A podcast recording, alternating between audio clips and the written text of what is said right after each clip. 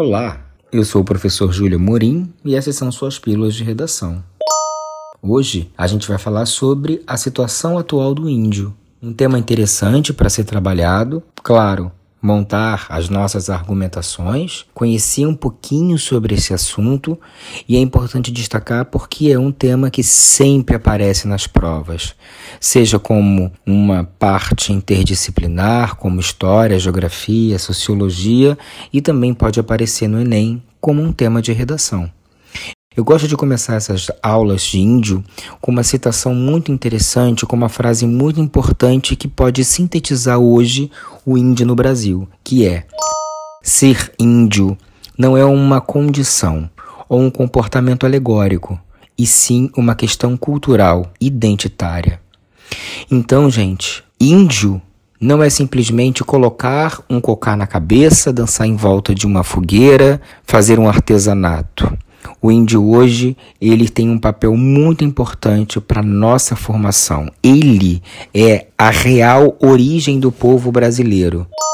Simplesmente porque ele ratifica a nossa pluralidade. E pior, mesmo sendo tão importante para gente, existe essa carnavalização, essa imagem do índio simplesmente como um objeto folclórico, como uma fantasia, um estereótipo que, infelizmente, as grandes instituições como a escola, a própria mídia, tende a perpetuar, sem que vejam a grande importância que o índio tem para nossa alimentação, para nossa cultura, para os nossos hábitos e, claro, inclusive para nossa língua. Muitas palavras que nós usamos hoje são oriundos do tupi-guarani, são oriundos desses índios que fazem a nossa história tão interessante, tão peculiar, tão plural.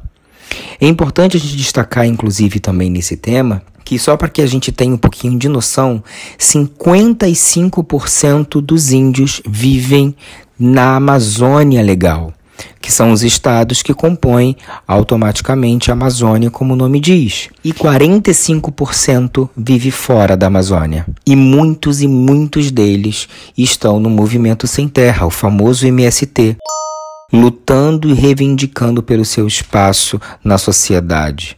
E o seu grande é, genocídio, digamos assim, a sua grande perda e principal, é claro, ocorreu, como todo mundo sabe, com a chegada dos portugueses aqui no Brasil em 1500, em que eles passaram por um processo que se chama aculturação. O que, que vem a ser a aculturação? A aculturação nada mais é do que um processo, como eu já disse, geográfico, histórico, que é basicamente a imposição de uma cultura, de um hábito, de um credo, de, é, de uma língua, enfim, sobre outra. É quando aquele que domina impõe todas as suas formas de vida ao dominado. Então, o Brasil até hoje sofre esse processo que eu costumo dizer, né, que foi um processo muito, muito bem feito. O processo de aculturação foi muito bem feito no Brasil, simplesmente porque se fez esquecer quem realmente é o índio, a sua importância para a nossa cultura e para a nossa formação social. Com isso, a gente começa a ver a negligência que esse povo sofre, como por exemplo, só existir um único órgão no governo que é a FUNAI, responsável por toda a necessidade que lhes cabe, como por exemplo, a demarcação de terra, lutar para que eles tenham espaço dentro da sociedade, colocá-los dentro de um espaço com saneamento básico, educação, né? Não só escola, mas uma saúde de qualidade.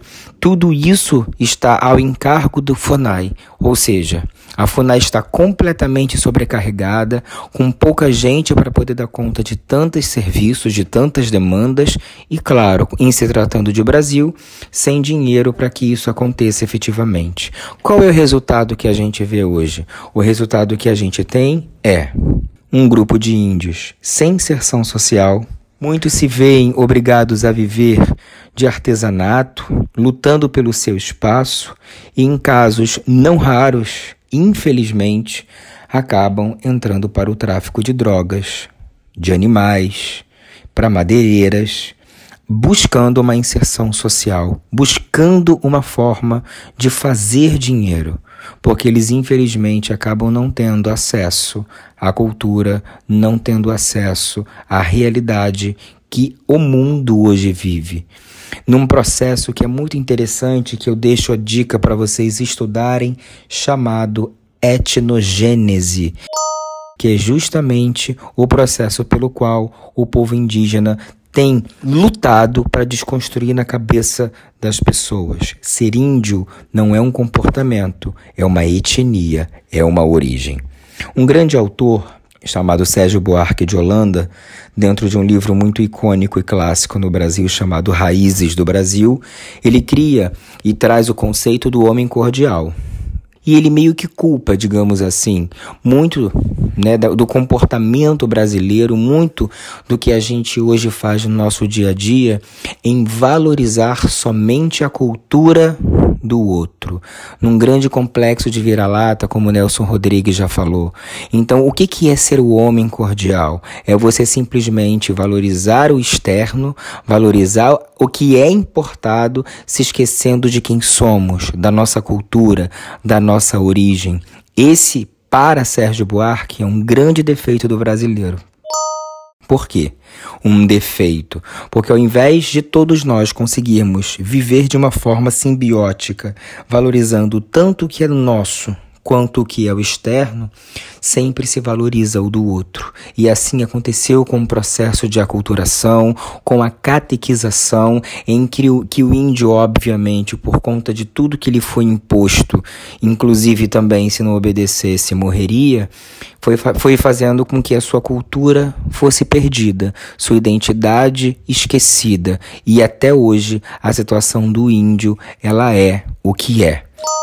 São pessoas que vivem à margem, sem qualquer possibilidade de uma inclusão social, lutando pela efetiva nação que lhe é automaticamente, né, a sua própria a sua própria nação.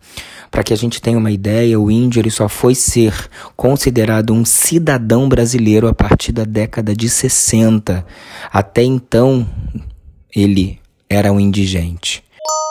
Deixo como reflexão para vocês uma grande obra da literatura brasileira chamada Macunaíma. Macunaíma é um grande, um grande personagem que ele consegue reunir criticamente, né, todas as peculiaridades que Mário de Andrade buscou, claro, criticar no Brasil de, de até então. Ele era negro, ele era índio, e o sonho dele era se tornar branco. Ele foi o primeiro anti-herói brasileiro.